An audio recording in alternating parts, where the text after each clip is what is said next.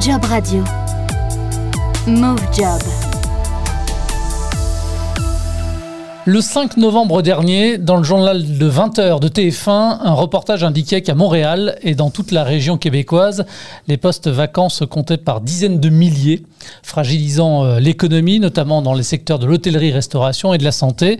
Dans la région, 221 000 postes seraient actuellement à pourvoir. Régulièrement, le gouvernement québécois organise les journées Québec-France. Il s'agit d'une grande campagne euh, de recrutement à destination des Français. Débutée le 12 octobre dernier, la 24e édition de ces journées se poursuit jusqu'au 21 novembre. Et 2500 postes sont à pourvoir justement pour l'occasion. Bienvenue à bord de Move Job, le podcast sur la mobilité professionnelle, destination le Québec. Et bienvenue, Paul Trottier. Bonjour et merci pour l'invitation. Vous êtes conseiller en recrutement international à la délégation générale du Québec à Paris. Mhm. Merci donc de répondre à mes questions. Euh, la première d'entre elles peut-être, en quoi consiste, vous, votre job concrètement? Alors, moi, mon travail, ça consiste à aider les entreprises québécoises à, à combler leurs besoins de main-d'œuvre. Et vous l'avez dit euh, en introduction, elles en ont des besoins de main-d'œuvre, les entreprises. L'économie va plutôt bien euh, au Québec depuis la, la reprise post-pandémie. Euh, la plupart des entreprises ont recréé les postes qui avaient été perdus pendant cette crise sanitaire. Et donc, aujourd'hui, on se retrouve avec beaucoup d'emplois à pourvoir dans tous les secteurs d'activité, on en parlera, dans toutes les régions euh, du Québec euh, également. Donc, mon travail, je reprends votre question, ça consiste à les aider, ces entreprises, en organisant notamment ces grandes missions de recrutement qui s'appellent Journée Québec. Ces missions de recrutement sont organisées deux fois par année. Ce sont des entreprises qui viennent sur place, normalement. Aujourd'hui, tout ça se fait en virtuel, évidemment, mais ce sont des entreprises qui viennent offrir concrètement des emplois dans tous les secteurs d'activité. Alors on va en parler bien évidemment, on va rentrer dans le détail. Peut-être avant, est-ce qu'on a une petite idée du nombre de ressortissants français qui se sont expatriés au Québec? C'est difficile à estimer de façon précise parce que il y a à la fois des Français qui sont arrivés depuis longtemps et qui sont aujourd'hui citoyens canadiens, il y a des étudiants étrangers, des travailleurs étrangers temporaires qui repartiront. Un chiffre qui pourrait peut-être nous donner une idée approximative du nombre de Français qu'il y a au Québec, c'est le nombre de personnes inscrites sur les listes consulaires du gouvernement français, du consulat français à Montréal. Et là, je pense de mémoire qu'on est à plus de 80 000 personnes.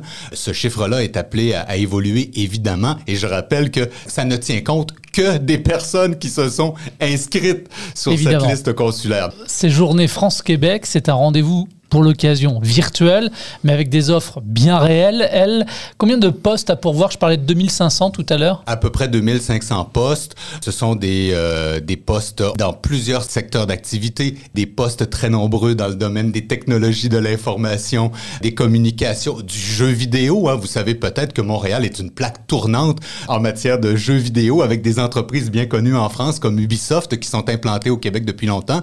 Ces entreprises-là viennent recruter en France. Alors, c'est un secteur, mais on trouve aussi des emplois dans le domaine du génie, génie industriel, génie euh, mécanique, génie civil, dans le domaine de la restauration, vous en avez parlé, dans le domaine de l'agriculture, dans le domaine de la santé, évidemment, dans le domaine de l'éducation, des postes de professeurs des écoles, dans le domaine du BTP, de la construction. Donc, vous voyez, il y a un peu de tout. Combien d'entreprises qui participent à l'événement? 135. C'est un record. Les entreprises euh, sont habituellement pas aussi nombreuses. Évidemment, tout ça est facilité par le fait qu'on est passé au virtuel. Quels sont les différents types de contrats de travail au Québec? J'ai souvent l'habitude de dire que la notion de CDD et de CDI n'existe pas vraiment au Québec. Tous les contrats sont par définition avec une date de fin. Hein. Ce qui différencie, vous le savez probablement, un CDD d'un CDI, ce sont en général les, les obligations des employeurs en cas de licenciement. Or, au Québec, toutes les obligations des employeurs sont définies dans les conditions de travail. Et c'est pour ça que chez nous, on a l'habitude plus de parler d'emplois syndiqués ou non syndiqués. Donc, euh, dans les offres d'emploi qui sont proposées dans le cadre de cette mission, vous le verrez, hein, pour toutes les offres d'emploi, il est précisé si l'emploi est syndiqué ou non syndiqué. À la base, la personne qui vient travailler au Québec, elle arrive avec un permis de travail temporaire de Mhm. deux ou trois ans, renouvelable, bien sûr. Et ce contrat de travail peut aussi permettre d'obtenir la résidence permanente si c'est un choix de la personne. Donc, il y a cette possibilité de passer d'un statut temporaire à un statut permanent. Mais à la base, donc, la personne arrive avec un permis de travail temporaire d'une durée de deux ou trois ans. Comment ça se passe au Québec en termes de rémunération, de durée légale du travail aussi, des congés payés? Il y a beaucoup de choses qui différencient, je dirais, le marché du travail au Québec de celui de la France. On va parler, par exemple, de hiérarchie du travail qui est beaucoup plus souple, beaucoup moins de distanciation avec les, avec les patrons, des possibilités d'avancement aussi beaucoup plus simplifiées, des possibilités de changement de vocation euh, ou d'orientation professionnelle. Vous savez, c'est pas mal vu chez nous, un changement d'orientation professionnelle. Donc, c'est même plutôt encouragé. Qu'est-ce qu'on peut dire d'autre? Les gens sont payés aux deux semaines. Hein? C'est une autre particularité du marché du travail nord-américain. Donc, vous recevez une paye à toutes les deux semaines, à tous les deux jeudis, ce qui fait que deux fois par année, vous recevez trois payes dans le mois. Donc, ça fait quand même une, une différence. Alors, voilà comment on pourrait décrire, mais de façon très, très impressionniste, le marché du travail québécois. Il y a une durée aussi euh, pour les congés, euh, nombre de semaines Ah oui, euh, les congés. Bon, évidemment, pour les Français, ça peut être un peu surprenant de savoir que les normes du travail imposent un minimum de vacances et de jours de congés aux employeurs qui n'est pas le même qu'ici.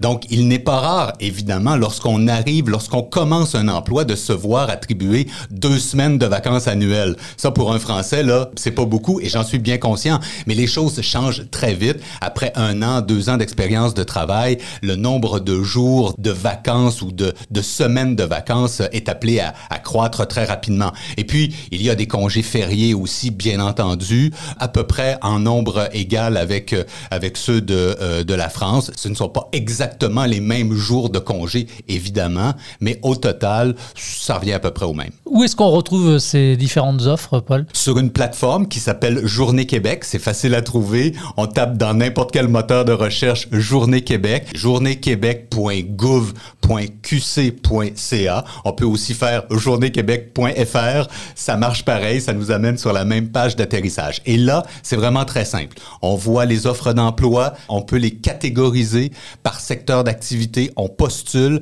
à toutes les offres d'emploi qui semblent correspondre à, à notre profil, plus ou moins. Et si les employeurs sont intéressés à vous rencontrer, ils vont vous proposer un entretien d'embauche qui, lui, aura lieu un peu plus tard au mois de décembre. Mais la date la plus importante à retenir, et vous l'avez dit au début, c'est le 21 novembre. C'est la date limite pour postuler aux offres d'emploi. Moi, je dis toujours aux gens, postulez à autant d'offres d'emploi que vous voulez. Ce n'est pas préjudiciable. hein. Vous savez, les entreprises ne savent pas pour quelle autre entreprise vous avez postulé. Donc, il faut vraiment euh, y aller sans gêne. Alors, vous avez anticipé, je vous pose la question, pour peu que notre profil retienne euh, l'attention du recruteur, quand doivent se dérouler ensuite, finalement, ces entretiens d'embauche qui auront lieu, j'imagine, en distanciel aussi? Oui, avec un, un outil de communication qui est le choix de l'employeur. Ces entretiens d'embauche auront lieu au début du mois de décembre. Et si tout va bien et que l'entreprise estime que vous êtes la personne dont elle a besoin pour occuper ce poste, alors vont s'amorcer les démarches d'immigration parce que, évidemment, il vous faudra un permis travail. Donc ça, ça se fait évidemment après l'obtention du contrat de travail, après la signature du contrat de travail. C'est lui l'employeur qui va faire les premières démarches. C'est pas le candidat, c'est pas vous. Donc c'est l'employeur qui fait les premières démarches auprès du gouvernement. C'est très très simple. Et ensuite, il vous appartiendra à vous de faire votre demande de permis de travail auprès du gouvernement fédéral canadien. Tout ça, je le répète, ça prend pas quelques semaines, hein, ça prend quelques mois. Mais pour dire les choses simplement, si au mois de décembre vous obtenez euh, une promesse d'embauche de la part d'un employeur, on peut penser que l'été prochain, là, vous êtes sur place, vous êtes arrivé, vous êtes en entreprise et vous travaillez. Une fois qu'on a signé son contrat, qu'on a son permis de travail temporaire, comment sont accueillis euh, sur place les Français, candidats donc euh, à l'expatriation J'aurais tendance à dire qu'ils sont bien accueillis puisque c'est l'employeur qui vient les chercher. Alors, il serait bien malvenu de mal les accueillir. Donc, de façon générale, les travailleurs français sont bien accueillis. Mais je pense qu'il ne faut quand même pas perdre de vue que lorsque on fait le choix de l'expatriation, lorsqu'on fait le choix d'aller vivre une expérience professionnelle à l'étranger, il faut s'attendre évidemment à ce que les choses soient différentes. Ce serait une erreur de penser que parce qu'on est au Québec, on est des cousins, on parle la même langue, que tout ça, ça se fait simplement. Dans certains cas, ça peut être plus difficile. Il faut avoir l'honnêteté de le dire. Donc, il faut être en mode, je dirais, adaptation. S'adapter à une nouvelle euh, réalité, un nouveau monde du travail, des nouvelles mœurs sociales, mais en général, encore une fois, tout ça, ça se passe plutôt bien. Vous savez, la France et le Québec, là, tissent des liens depuis très longtemps. Donc, euh, les choses se passent plutôt bien. Alors, vous le savez, sur le site Internet du Consulat général de France à Montréal, il est indiqué qu'un projet d'expatriation au Québec se prépare au moins sur deux ans, compte tenu des délais d'instruction des demandes euh, auprès des autorités québécoises. Pourtant, les offres à pourvoir, elles, le sont euh, pour tout de suite. Hein. Est-ce que on peut avoir finalement une accélération dans les démarches à effectuer? Ben, Le gouvernement du Québec a justement mis en place un programme, un mécanisme qui permet de faciliter ce passage d'un statut de résident temporaire à un statut de résident permanent. Donc, lorsque le consulat français à Montréal parle de deux ans, il parle des délais pour éventuellement devenir un résident permanent. Alors, même s'il s'agit d'une mission temporaire dans un premier temps, avant de concrétiser tout ça pour que ça dure dans le temps, il faut quand même s'organiser euh, quand on s'expatrie. Il va falloir trouver un logement. Euh, quand on a des enfants, il y a la scolarité aussi des enfants à prendre en charge. En cela, comment est-ce qu'on vient en aide aussi aux Français qui sont candidats à l'expatriation? Deux choses. D'abord, les entreprises qui font le choix de venir vous recruter en France, elles ne vont pas vous abandonner comme ça dans la nature, évidemment. Même s'il n'y a pas d'obligation de leur part de vous prendre par la main et de vous venir en aide, la plupart d'entre elles vont le faire spontanément. Pourquoi? Parce qu'elles souhaitent que ça marche. Elles souhaitent que ça réussisse votre projet d'intégration. Donc, plusieurs d'entre elles vont dégager des ressources au sein de l'entreprise pour euh, euh, vous aider dans la recherche d'un logement, l'inscription des enfants à l'école, voire offrir un emploi au conjoint ou à la conjointe. On fait ça, bien sûr. Encore une fois, il n'y a qu'un but, c'est que vous vous réalisiez dans ce nouvel emploi. Ça, c'est la première chose. L'autre chose, le gouvernement du Québec, par son ministère de l'immigration, a mis aussi sur pied des services qu'on appelle des services d'accompagnement. Alors, dès lors qu'on est dans la machine, hein, qu'on a un dossier au sein du ministère, il y a tous ces services d'accompagnement avec des ressources communautaires dans toutes les régions euh, du Québec pour accueillir les nouveaux arrivants, puis les, les aider dans, dans, toutes ces démarches. Et vous avez raison de le dire, tout ça, ça se fait pas tout seul. Lorsqu'on se sent épaulé, accompagné, c'est en général beaucoup plus facile. Évidemment. Quels sont les avantages, Paul, euh, finalement, à vivre euh, au Canada et au Québec pour les expatriés français? Mon Dieu, le premier qui me vient en tête davantage, c'est la vie nord-américaine dans un environnement francophone. Vous trouverez ça nulle part ailleurs dans le monde. C'est clair. nulle part ailleurs, c'est le seul endroit où vous pourrez vivre la vie nord-américaine dans un environnement francophone. C'est un avantage indéniable du Québec. Ensuite, on pourrait ajouter que le fait d'arriver avec un emploi avec un emploi à la clé parce que vous êtes recruté, ça vous évite de galérer pendant des semaines et des mois pour trouver un travail, pour faire reconnaître votre diplôme ou vos expériences de travail. Aujourd'hui, les Français ou les autres euh, travailleurs étrangers ne vivent plus ces situations-là parce qu'ils arrivent avec un contrat. Donc, c'est un autre avantage. Et puis, évidemment, une langue qu'on a en partage. Je pense que contribuer ça, je pense que c'est un beau défi aussi quand on est français. Se dire, moi, moi, je m'en vais au Québec parce que je veux contribuer au renforcement de cette seule nation francophone en Amérique du Nord. Il n'y en a pas d'autre, c'est la seule. Partir avec ce projet-là aussi, c'est un sacré beau projet. Vous en avez parlé brièvement tout à l'heure aussi, on va développer un petit peu quand même. S'expatrier, même si on n'a pas la barrière de la langue, hein, en se rendant au Québec, mm. on change malgré le tout, vous l'avez dit tout à l'heure, de culture. On se rend en Amérique du Nord, l'hiver est long, il fait mm. froid, ça mm-hmm. dure six mois, mm-hmm. euh, on est loin de sa famille. Quelles mm-hmm. sont finalement, malgré tout, les qualités requises pour réussir l'expatriation? Bon, je pense que ça prend, ça prend un minimum de volonté, c'est tout. Que dire par rapport au climat? Ben oui, il fait froid au Québec. il fait chaud l'été, il fait froid l'hiver. Je pense que c'est plus un obstacle, honnêtement. Je crois pas que ce, ce soit un frein, mais il ne faut pas le sous-estimer. Par ailleurs, c'est un climat nordique. On est dans un pays du Nord, alors si on s'attend à trouver le climat des tropiques, ben on va être déçu.